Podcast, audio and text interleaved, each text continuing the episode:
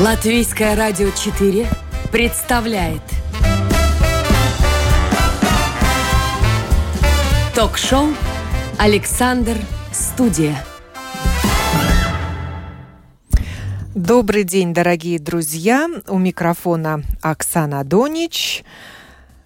А напротив меня у другого микрофона Янис Шолкс гость А-студия, по образованию инженер-технолог пищепрома. Работал на кондитерских фабриках Лайма, Узвара, 17 июня, сейчас Стабурадзе. Дошел от старшего мастера карамельного цеха до руководящих должностей. Он знает все не только о конфетах и зефире, но также о молоке и сыре, ведь уже много лет возглавляет Латвийский Центральный союз молочных производителей. Но говорить мы будем не только о его работе и проблемах проблемах в отрасли. Добрый день, господин Шолкс. Добрый день. В конце 70-х вы, будучи рижанином, поехали учиться в Елгову, в сельхозакадемию, на факультет пищевых технологий. Получать специальность инженера-технолога пищепрома. Да, именно так. Не знаю, насколько обычен этот был выбор для парня я бы сказал, что он был абсолютно нормальным, потому что, ну, конечно, если сравнить, допустим, с факультетом механизаторов, где более 90% были только парни, то в нашем факультете у нас э, курс был 75 учащихся, и из них нас было 26 или 27 парней, точно не помню. Так что, ну, соотношение ну, довольно много. нормальное. Но в то время этот выбор был такой очень интересный. Я могу рассказать, как это началось. Там я попал благодаря своему отцу, который, кстати, тоже работал в механическом э, факультете преподавателем. Но получилось так, что когда я вступил, он уже ушел оттуда на пенсию. И тогда, конечно, ну, 18 лет а надо обсуждать с родителями советское время, немножко все по-другому. И мне было как бы два выбора. Или автомобилист, ну, то есть там машины, сервис, работа, ну, «Жигули», «Москвич», это что-то такое, ну... Интересно. Интересное, ну, там конкурс тоже, там пять на одно место, четыре на одно место. Ну, и, ну, Пищевка тоже, ну, как бы неплохо. Ну, решить было трудно, куда идти. И тогда я помню эти слова, что мне отец говорил, знаешь, сын, иди лучше ну, на пищевой промышленности это всегда нужно будет. Кто знает, как с этими машинами, железяками, как там все получится. Но я так как-то послушал и пошел. Ну, можно теперь, конечно, сказать, тогда был такой принцип, что вступить можно было по двум способам на, в сельхозакадемию. То есть первый вариант сдаешь четыре вступительных экзамена, а тем, которым средняя оценка была больше 4,5, тогда была пятибалловая система, да, тем могли только первые два экзамена сдавать, химия и математика, если правильно помню. И тогда надо было получить 9 ну, один экзамен как бы 4, другой 5. Сумма 9, и ты уже, ну, как уже студент. студент. Ну, мне так и получилось, и, и ну, так, так сегодня я это абсолютно не сожалею, потому что отец оказался прав. Да, и Никто пищевая так... промышленность стала да. вашей судьбой. Да, да, именно так. Но начинали вы на кондитерском производстве как я уже анонсировала, старшим мастером карамельного цеха стали работать. Да, это был такой, ну, своеобразный... Мечта всех детей, шоколадная фабрика или карамельный Ох, цех. Знаете, скажу сразу, эта мечта через неделю пропадает. И, скорее всего, мечта превращается то ли, то ли не в проблему, тоже какой-то ну, ежедневный оборот, и мы уже не думаем, что, что там какую-то конфетку съесть, это все за столько много. Вы а сейчас а что... едите сладкое? Карамельки, конфеты, зефир? Э, в принципе, да. Это, наверное, с одной стороны привычка их кушать до того, потом какой период, что все это слишком много, и ты ну, вынужден кушать дегустации, пробы. Все это, конечно, есть в процессе работы. Ну, а потом это уже идет такое, что я бы сказал, что я как не отказался в детстве от конфет и сладкость, э, сладостей, то я и сегодня, ну, стараюсь поменьше, но иногда все-таки что-нибудь скушаю. Мне нравятся те же конфеты, которые были в то самое время, как э, лаймовские, такие, ну, узвары уже нет, конечно, все это производится Орклой теперь и частично в Эстонии, но это меня уже мало волнует, зная этот процесс, что он все равно не хуже чем он был в советское время, я бы сказал, даже, наверное, лучше. Ну, процесс может быть лучше с точки зрения технологий, но качество, как все говорят, хуже. Знаете, Где вот... то качество? Почему мы его потеряли, тот вкус? Знаете, тут, тут мне есть мое личное представление, э, ну, проходя от мастера и, в принципе, зная, как это все происходило в советское время, и как это производство налажено сегодня, и как все происходит. И как те люди, которые работают, все-таки стараются сохранить те старые традиции, рецептуры, которые были.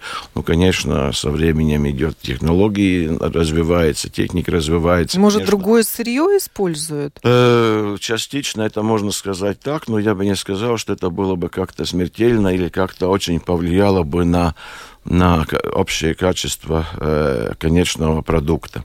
Я скажу немножко о другом, что я наблюдал на себя конкретно. Когда кончилась советская власть, мы, э, потом был переходной период, вступление в Евросоюз, но вспомним те начала 90-х, когда мы стали летать первыми Луфтханза рейсами куда-то, какие-то сделки делать. Э, нет, довольно много это надо было делать в пределах тогдашней работы и ответственности. И я помню, что я первый раз, когда сел самолет немецкий Луфтханзы, там тоже дали кушать, как же еще сейчас они делают, да, ну, это очень приятно наверху, там быстрее время проходит и так далее. И, в принципе, этот первый момент, я помню, что то, что они там дали, я с трудом, ну, как-то старался скушать и думал, ну, что такое? Такие выраженные вкусы, понятно, что там использован аромат, особенно там сладкое, там какой-то бисквит, там еще что-то, ну, все такое, ну, для нас неприемлемое. Это был первый эффект. Потом все это пошло и развивалось на все продукты. Мы стали покупать все больше и больше импортных продуктов с разных стран. Не только Германия, это как пример. И я почувствовал то, что те продукты, которые были произведены в советское время, и они практически перешли на первый период один к одному. Ничего не поменялось, не успели просто. Я чувствую, что этот вкус, который я помню как бы там с детства, с юности, да, с первых э, лет работы, он мне пропадает. И начинаю думать, ну что происходит? Ну, это конфета или какое-то другое, тот же свир, все, ну, ну, ну, ну как-то не так. И я ну, можно об этом долго обсуждать, может быть, э, ну, я не прав, но я уверен в том, что мы все немножко попортили этим самым переходом резким, попортили свой вкусовой такое, вкусовое чувство. Ну, то есть Может мы... быть, оно у нас просто не было развито, поскольку не на чем Она было его развито, развивать. Потому что всего использовалось всяких добавок меньше. Потом мы получили очень много продуктов, где э, все-таки ароматы больше или меньше какие-то ароматизаторы использования при, производстве. Ну и мы как-то быстро к этому привыкли. Нам стало то, что первый момент казалось бы слишком да много, уже через некоторое время мы восприняли как нормально. А потом, возвращаясь к тому, что было, мы уже этот вкус не так чувствуем. Это моя уверенность, потому что я это слышал от многих-многих людей. Что там за селга, что там за карамель, ну что вы там производите. Шоколад. Раньше было Очень все много вкусно, к шоколадным все конфетам, лайма и шоколадкам. Да. Но мы которые старались... проигрывают во вкусе импортным. Ну, сейчас. я точно знаю, что мы очень старались сохранить эти все старые технологии, все старые варианты на старые бренды продуктов. То есть, если, допустим, торт Ваверита, Стабурац, да, или карамель Барбарис был такой, то мы старались, даже меняя поставщиков ароматов, э, ну, других добавок, да, все это поменялось со временем. Раньше был один поставщик в советское время, это был в то время Ленинградский пищевой комбинат, который производил ароматы хуже, лучше сегодняшних, ну, трудно судить, да, ну, все кушали, использовали, но Потом мы все поменяли, все это удорожало с раз пять, да, конечно, но ну, я бы сказал, что именно эти вкусовые нюансы все-таки были более выражены уже, когда мы стали покупать ароматные вещества с других э, компаний, э, там, германских или английских, голландских, ну, разные. Там, там книгу можно написать, какой был этот переход. Но я хочу сказать, что мы все-таки очень старались сохранить то старое. Но вот э, упреки от наших потребителей мы стали получать первые 5-7 лет все больше, больше, что это не вкус детства, это что-то другое, вы там что-то сэкономили. Ну, я точно знаю, я там стоял рядом, я это делал сам много чего, чем занимались со своей командой. Я знаю, что мы ничего хуже не сделали. Вы же работали на фабрике Лайма? Да, я работал на всех троих. Так получилось, что я в советское время начал работать на кондитерской фабрике «Узвар». Потом меня пригласили Э, кондитерскую фабрику 17 июня. Там был новый директор, господин Рудзит Иварс, и он меня пригласил как заместителем, главным инженером. Ну, тогда было два руководителя предприятия, это директор и главный инженер. Ну, потом я пережил все эти перипетии с приватизацией, да, ну, ну, тоже такое интересное время. Были одни владельцы, другие. Ну, потом Значит, э, уже в 90... При вас э, лайму продали? Да, нет, не лайму. Э, пока мы говорим о Стабурадзе. Uh-huh. Это все было потом. Продали Стабурадзе, потом, потом, значит, я отработал с новым владельцем, и тоже, ну, я бы сказал, очень хороший опыт, так называемый жесткий западный подход. Ну, потом было приглашение, потому что тогдашние владельцы Лаймы, Узвар и еще других пищевых предприятий а, пригласили меня а, ну, участвовать в объединении Лаймы с Узвара. Зная, что я там уже работал первое время, где было начало моей, так сказать, трудовой рабочей карьеры. И тогда ну, получилось так, что я с 97 -го года работал в команде Лаймы. И также пережил этот процесс продажи, но он был неоднозначным. Ну, наверное, сегодня об этом уже говорить не стоит. Но все это тоже, так сказать, пережили. А основная команда, руководящая тогда а, вместе с, эти, с этим изменением владельцев ушла, но мне было с новых владельцев предложение, но я теперь понимаю, был кто-то нужен из старого руководства, чтобы как-то этот весь процесс собрать и потом развивать. Ну и был очень, ну скажу так, очень такое интересное предложение, от которого было сложно и трудно отказаться. Я согласился, как бы старая команда и топ руководство остался при новых владельцах. Ну, в той же топ-команде. И одно время пришлось работать генеральным директором. Ну, там так, так совпало, да. Было, были свои договоренности, они были на три года, но получилось, что я отработал пять лет. И поэтому, и, и вот этот момент, то есть 2005 год, когда эта карьера на Лайме закончилась, тогда я... А как реагировали вот на жалобы покупателей, что вкус не тот, Качество а... нам не нравится. Куда вы дели старые рецептуры? Знаете, э, реагировали практически ну, нельзя сказать, что никак. Мы знали, что мы делаем, а мы не могли ничего лучше придумать, потому что как мы шоколад вот на лайме производили, вернее, лайма производила, я тогда в другом месте был, да, но факт, да, производила а, тем же оборудованием, а в советское время таким же образом оно было, э, производилось э, вплоть до 2000, теперь точно не могу сказать, но в 2005 году еще все было так же, только было одно улучшение, что мы по-моему, ну, 98-9 год поставили одно такое значительное улучшение, то есть дебактеризатор какао-бобов, что немножко дал такой своеобразный, ну, более выраженный вкус шоколаду. Но сказать, что кто-то что-то поменял или кто-то что-то сэкономил, это нет. И поэтому, зная, что мы фактически ничего хуже, наоборот, лучше. Но делаем. Лайма по-прежнему варит свой шоколад? Насколько мне известно, то сегодня уже нет. эта дилемма стояла уже э, в то время, когда многие шоколадные фабрики просто завозят шоколад и уже да, только но делают дело в том, что шоколадные изделия из готового шоколада. м, Литовцы, например, так делают. Ну, в основном получается так, что шоколад производить и проходить этот весь цикл с какого бобов до готового продукта, это можно делать, когда в год ты используешь минимум 2000, полторы-две тысячи тонн бобов или больше. Ну, э, если правильно помню, в тот момент э, и вообще Лайма где-то использовал 1000-1100 тонн в год.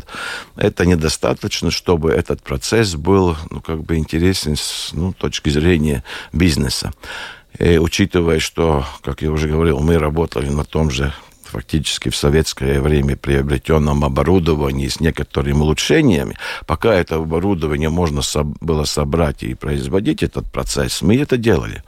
Но как новые владельцы, ну, их было несколько уже потом, да, но в настоящее время Оркла принял, в принципе, абсолютно правильное решение в отношении Лайм уже э, шоколад производить где-то ну, вне Латвии, э, где это э, ну, абсолютно эффективно это происходит, качественно, и нельзя сказать, что это какая-то потеря.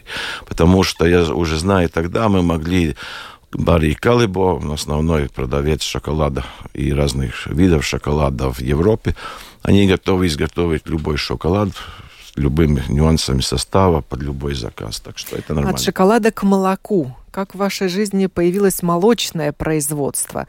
Вот вижу факт вашей биографии, что вы еще в 80-е годы ну, вот, после окончания или как раз на последних курсах э, работали на Ригас Пена комбинат? Да, так получилось. Это в научно-исследовательской лаборатории. Э, в том числе. Ну, там было такое объединение. Это было тогда сотрудничество, что мы как бы возобновляем сегодня, ну, в других э, вариантах, но принцип тот же, да. Это тогда было сотрудничество с э, Институтом органического синтеза и молочным комбинатом. И мне как-то попалось одну практику там проводить. И потом попасть на практику в молочном комбинате. Здесь такая интересная деталь, что я помню четвертый этаж административного корпуса молочного комбината, где сейчас находится все руководство. Раньше там были общежития, да, и нас там, как студентов, конечно, этот четвертый э, этаж поселили. Получилось так, что я ну, несколько лет сидел именно ну, в, в части того помещение общежития, где я когда вот э, в конце 70-х там тоже, ну, как бы и жил этот месяц, пока была практика. Ну, так все поменялось, ну да, так и есть. Но, Но к молоку... молочная промышленность, да, вошла в вашу жизнь уже после кондитерского. Ну да, так получилось. Честно говоря, ну, наверное, где-то рутина. С одной стороны, жалко. Я знал больше или меньше все три фабрики и как-то гордился этим, наверное, ну, в душе.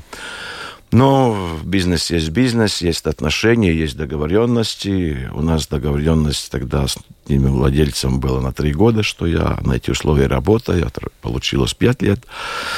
Ну, потом, потом, конечно, ну, ну, топ-менеджмент тоже постепенно начал меняться, и ну, мы как-то без какого-то ничего плохого друг друга не сделали, мы просто договорились, что, ну, закончим этот, этот процесс, потому что я рассчитался с тем, что мне дана возможность э, три года работать, получилось, как я уже говорил, пять. Ну, мы просто устало решили, что все, каждый свое, свое, свое дело делал, и будем расставаться. Я в этот момент особенно это не жаль. Ну, с одной стороны, всегда жалко, 21 год прошел на этих предприятиях, ну, как-то уже привычно, да. Ну, был такой момент, это был март месяц, и думал, ну, ладно, какой-то месяц-два там сейчас ничего так особенно не давит, посвящу себе, своим хобби и так далее. Но так не получилось. Я своему хобби мог э, посвятить всего лишь одну неделю. И тогда был звонок с господина Страутенша и Сауснейтиса, которые э, тогда были владельцы Рижского молочного комбината, ну, самые крупные владельцы, и также Лимбежу Пенс. И предложили мне работу. Ну, и так я попал быстрее, чем я как бы хотел. Ну, ну, тоже новые как бы возможности. И на том же Рижском молочном комбинате вы до какой должности? Ну, там, э, ну, там, э, там, э, если формально смотреть, я Лимбежу Пенс три года работал директором, ну, то есть руководителем этого предприятия. Там были тоже свои ну, специальные работы, потому что надо было делать оптимизацию ну, мне вот как-то иногда, вот я не, не могу себе ответить, это хорошо, плохо, но я должен был это делать, я делал, я делал много оптимизации на Лаймста Брадзузбара. Ну, что значит оптимизация? То есть сокращение работников, нахождение каких-то путей решения тех же необходимых вопросов. Ну, работа творческая, интересная, но она, я признаю, она связана с тем, что ты в какой-то момент должен с каждым индивидуально, индивидуально говорить, и не то самое хорошее иногда. Как я говорю, мне пришлось а, несколько сотен людей принять, принимать на работу и столько же и также освободить. Ну, жизнь есть жизнь, кто-то должен делать. Ну и тогда Лимбежу Пьенс это надо было делать. Мы делали оптимизации, переличать продуктов ну, если раньше они, тот же молоко, творог и другие производились как в молочном комбинате в Риге, так и в Лимбежу Пенс, но это как-то нелогично, поэтому, ну, это было такое задание, и мне пришлось там, не помню точно, около 50 человек сократить, и Лимбежу Пенс остался только на сырах, и на основном тогда было давление на Монтериго, сыр, который мы ну, больше 90% объема продавали в Италию тогда. Ну, это тоже был интересный момент. А потом, если отвечать на ваш вопрос в отношении молочного комбината, то я был там все время членом правления, и э, тогда владельцы мне доверили такую тоже, ну, ну, непростую, скажу, должность, то есть директор по закупкам. Закупки многомиллионные и очень такое, ну, очень, э, ну, работа такая творческая, но ты понимаешь, что ты какой-то договор заключил в пределах своих, так сказать, компетенций, и ты отвечаешь, а ты работаешь чужими средствами, чужими ресурсами, да, ну, отвечаешь за них, поэтому так, ну, ну так было, да. Ну, и Рижский молочный комбинат был продан иностранцам. Да, да. Было Тоже такое. на вашем при... Нет, нет. На вашем веку да, это нет, было. Там получилось так, что ну, там можно сейчас э, обсуждать по-всякому, как получилось, но получилось, что комбинат свои площади арендовал Союзом молокопереработчиков, это все рядом находилось. И там ну, были разные ситуации, и мне было ну, предложено канди... Э, пойти в кандидаты на, на место председателя правления. Это э, должность, которая выбирается членами э, данного общества, или ну, если конкретно кооперативного общества. Ну, я как бы не отказался, ну, там рядом, вверх-вниз, так где-то прошло, меня выбрали ну, сперва как бы ну, на время, потом уже ну, основательно. И через примерно полгода я понял, и мои работодатели поняли, что этот процесс э, нельзя объединять. Или работать на фабрике, отдавать себя, или работать там. И а если ты находишься одной ногой на четвертом этаже, другой на первом, ну, это не то. Ну и тогда было принято решение, что я, ну, наверное, перейду и попробую свои силы ну, там. Ну, так это В началось. общественной работе, да. да? Так это началось. Сколько лет вы уже возглавляете Латвийский союз? Ну, получается, по-моему, где-то 11 уже. Да. Ну, за это время, ну, было разное. Я получил союз, там было несколько проблем, они всегда есть, но они решены. Ну, мы несколько проектов реализовали. Я очень рад, что нам удалось уже второй проект уже реализовать по развитию э, возможностей продаж наших молочных продуктов в третьи страны. Первый проект был, как целевые страны, было пять. Это США, это Китай, Это Израиль, Объединенные Арабские Эмираты. Вы были руководителем проекта Да, я, ну, ну в данном случае, я, да, получается, что я руководитель проекта, но проект сложный. Его один раз в год э, специально есть агентство при Евросоюзе, которое по всему Евросоюзу объявляет, ну, как бы конкурс или э, очередь, где можно, ну, по конкретным условиям э, подать свою заявку. И нам с коллегами удалось сделать такой проект, что первые мы выиграли, если смотреть сегодня уже, выиграли право использовать э, европейский, э, э, европейский ресурс финансовый, да, для ну, развития этих, для развития продаж продуктов. Но ресурс серьезный. 3 миллиона на каждый проект – мы не смогли все это, как сказать, сесть или использовать, потому что наш ресурс но наши члены, он не настолько велик, но надо сказать, что условия отличные. 80% из всех ну, расходов покрывается со средств Евросоюза и 20% участников. Ну, то есть, представьте себе, если выставка стоит, ну, нормальная одна выставка на каком-то серьезном э, форуме в Эмиратах или в США или в Китае стоит где-то одна там 16-30 квадратных метров площадь, стоит где-то 120-150 тысяч, то, конечно, если это платить своими деньгами, плюс еще остальные расходы, ну, это никто не готов. Но если за это надо платить 20%, и там еще 4-5 участников, то есть каждый платит, в конце концов, 5-6 тысяч. И он там... А отдача вот от участия в таких выставках есть? Сейчас мы говорим а... о производителях молочных продуктов. Вот я посмотрела, последний раз они участвовали в выставке летом на Украине, выставке да, продовольствия. Да. То есть Латвия на Украину со своим молоком? Да, да. Там же своя молочная промышленность прекрасная. Э, ну, на Украине... Что мы можем дать э, нового и интересного? Нормальная. Ну, я бы не сказал, что прекрасная, но наши продукты там находят своего потребителя. И даже по ценам, если говорить, ну, всегда хочется продать дороже, купить дешевле, это все понятно.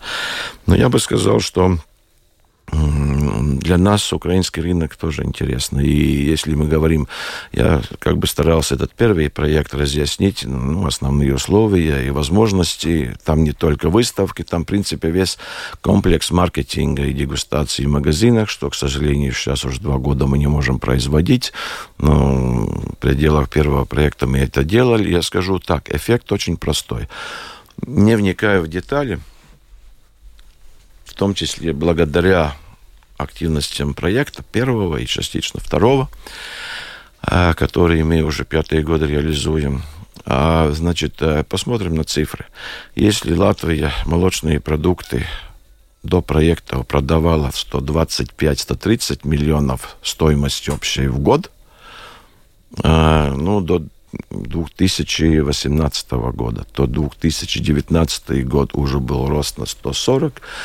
И Это вы об экспорте 2020 год уже э, 162 миллиона евро стоит общая стоимость продуктов, которые проданы за границу. Не, там э, выявляется как Израиль, так Азербайджан, так США, так и Китай. Там все видно, чисто проект. Но вспомним одно, если мы находимся на мировой пищевой выставке в Нью-Йорке, то мы встречаем не только американцев, мы встречаем многих других, канадцев, мексиканцев, там, ну, полмира там. Ну и на Экспо в Дубае тоже молочные производители представляли или будут представлять свою продукцию. До э, конца марта работает выставка. Мы уже это свои продукции представляли. У нас совпало так, что совместно работая с Министерством экономики и СЛИЯ, агентство по инвестиционном развитии, инвестиций, да, и развития.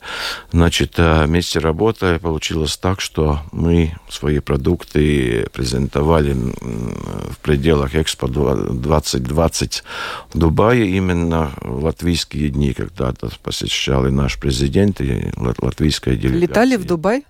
Да, да.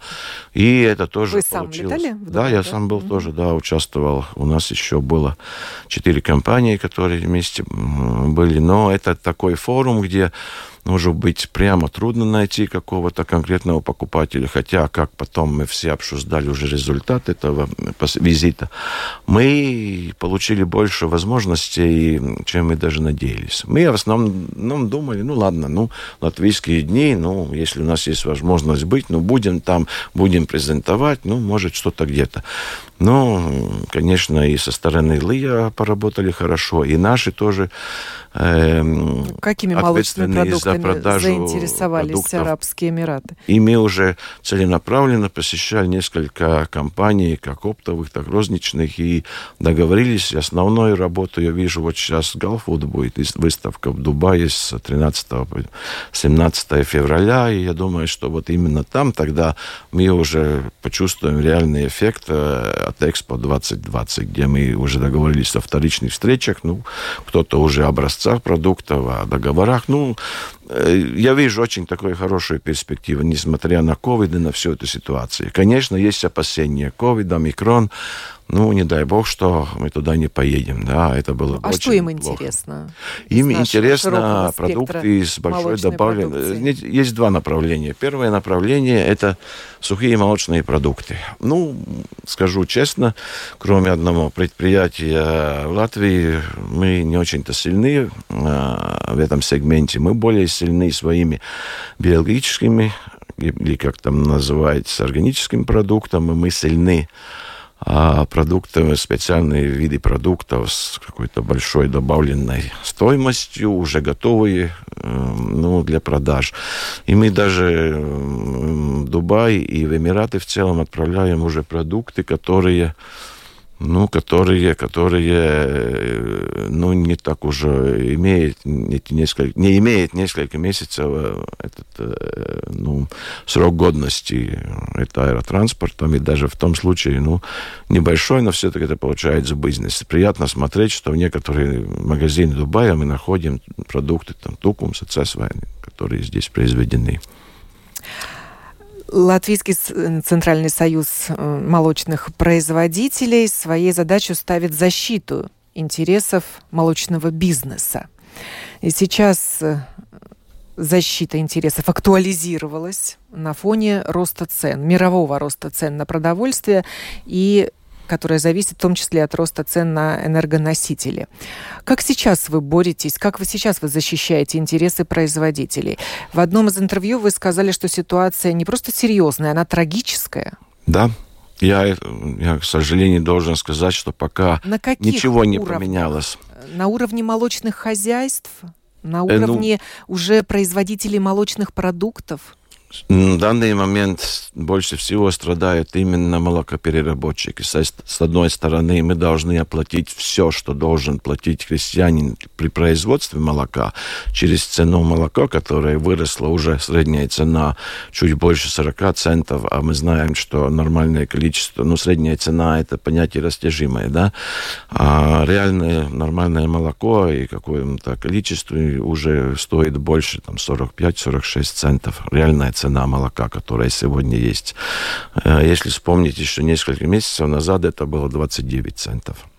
До, и около вы предсказывали, 30. что в конце года цена вырастет закупочная. Да, да, но это все продолжается. Уже, конечно, не таким рывком, как это было между сентябрем и декабрем, но это продолжается. Но самое обидное, что эти все расходы, которые несет крестьян, понимаем, через э, нас, должны покрывать мы. И плюс мы должны покрывать все свои расходы. У нас тоже энергоресурсы, логистика, эм, все возможные материалы, все дорожает, все дорожает. Мы даже не говорим о зарплатах, они пока стоят, у нас нет ресурсов их поднимать, хотя это тоже плохо.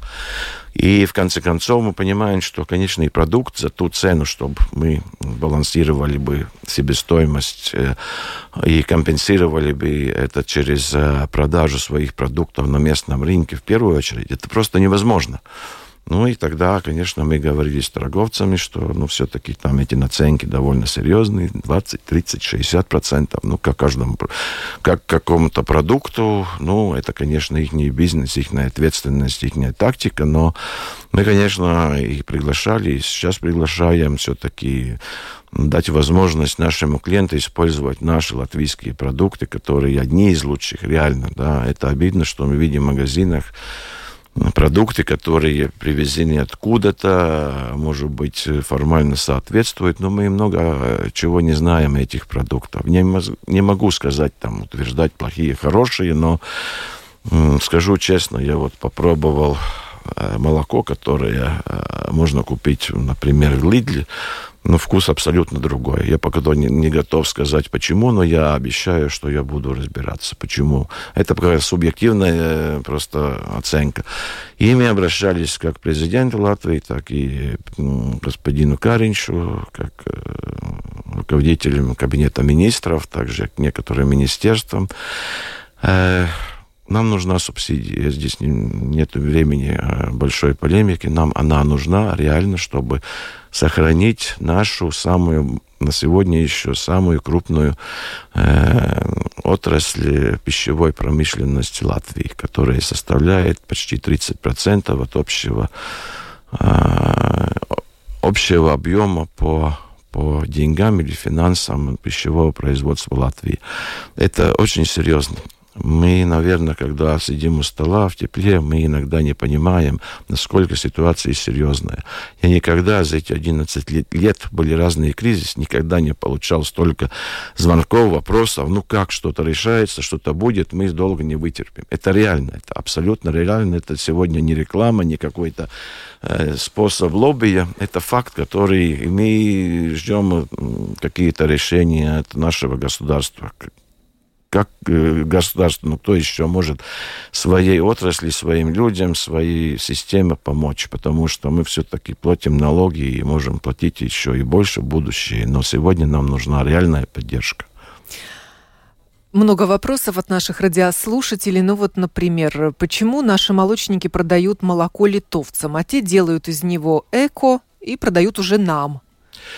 Э, да, есть такое обидно, но факт, что одну третью часть молока мы, как свежее молоко, продаем в основном Литву, и, конечно, какое-то молоко, то другое, ну, уже переработанном виде возвращается. Да, это обидно. Здесь, э, в принципе, в основном два, две причины. Одна причина такая, что мы, как страна молока, мы производим молоко, ну, грубо говоря, наполовину больше, чем мы можем потребить на месте. Э, если даже убрать весь импорт молочных продуктов и перенести это на сырое молоко, ну так, э, как бы предусматривая такую ситуацию, то получается, что половина молока лишнего. То есть надо или сделать продукты, что мы частично делаем, продать их какие-то страны мира, или же часть молока продавать как сырье. Ну, к сожалению, весь объем молока превратить в экспортные продукты, которые лишние, нам не удается. Здесь даже не речь о том, какая цена. Цена – это рынок, да, сегодня литовец предложил больше, Прошло 2-3 месяца, этот процесс поменялся, ситуация в мире поменялась. Литовец, так же, как и все остальные, тоже живет на условиях рынка и он уже тоже может уменьшить эту цену. Так что эти все, это реальный миф, что кто-то платит больше, это может быть неделю, две, кто-то, да, рынок есть рынок, но... Интересуется, откуда у вас такая интересная фамилия Шолкс? Вопрос очень хороший. Это некоторые, когда еду в Германию, как я последний раз был, то меня уже почти спрашивали, что, что ты э, какой-то там э, родственник нашего, значит, канцлера нового. Смешно, но они очень похожи фонетически. Это, это первый вариант. Если я еду где-то в страну, где русскоговорящие, то мне спрашивают, это что, от россиян происхождение? Мне трудно сказать. А если смотреть так, э, сколько я мог найти, какие-то корни в начале, э, значит, э, это получается где-то 18 век, конец там его, начало 19 ну, непонятно. э, какое хобби у нашего гостя, интересуются люди? Хобби несколько, но больше всего, сколько есть возможности, уделяю охоте и рыбалке. Это не то, чтобы добить какой-то кусок мяса, который было, может быть, важно в 70-е годы, или какой-то кусок съесть там рыбы, но это процесс. Я это, мне отец в это вел, это я где-то с 7 лет, как себя помню. Вместе ходили на рыбалку, попозже на охоту, и так это все пошло. Ну, как-то это мне пошло, и сегодня-то я вижу, как такой релакс, потому что можете верить, можете не верить, но этот процесс лобби, скажем, будем называть вещи своими словами, он непростой, он, ну, он своеобразный, непростой, в то же самое время интересный.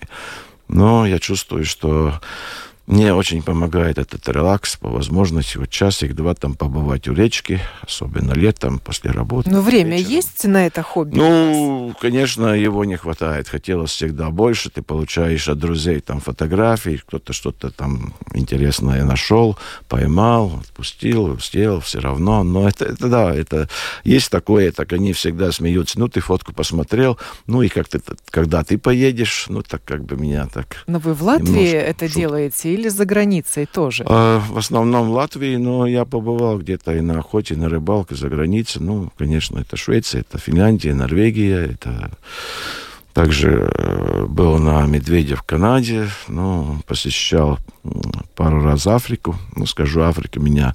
Все это очень интересно, но я знаю, что мои некоторые знакомые едут раз-два в год. Мне как-то этих двух раз, ну, было, ну, более-менее достаточно. Интересно, но Африка меня, честно скажу, как-то не взяла. А в Латвии на кого охотитесь?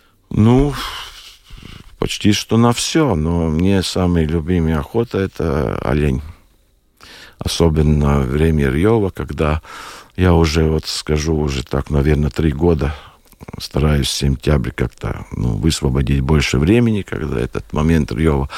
Но я ни одного во время Рьева вот не застрелил. Я уже больше наблюдаю, и мне цель поставлена, если будет какой-то олень, которого надо стрелять там по разным причинам, это один вариант, когда я его могу собраться, его стрелять. Или же, ну, когда будет такой трофей, ну, который мне понравится, будь это золото или больше, или меньше, но такой, который вот я увижу, то скажу, да, ну, это я хочу. А дома а вы так... храните трофеи? Рога, да, шкуры да, да. есть у вас? Ну, есть много чего, есть за эти годы, конечно, набралось много трофеев. Сказать честно, им места уже не хватает.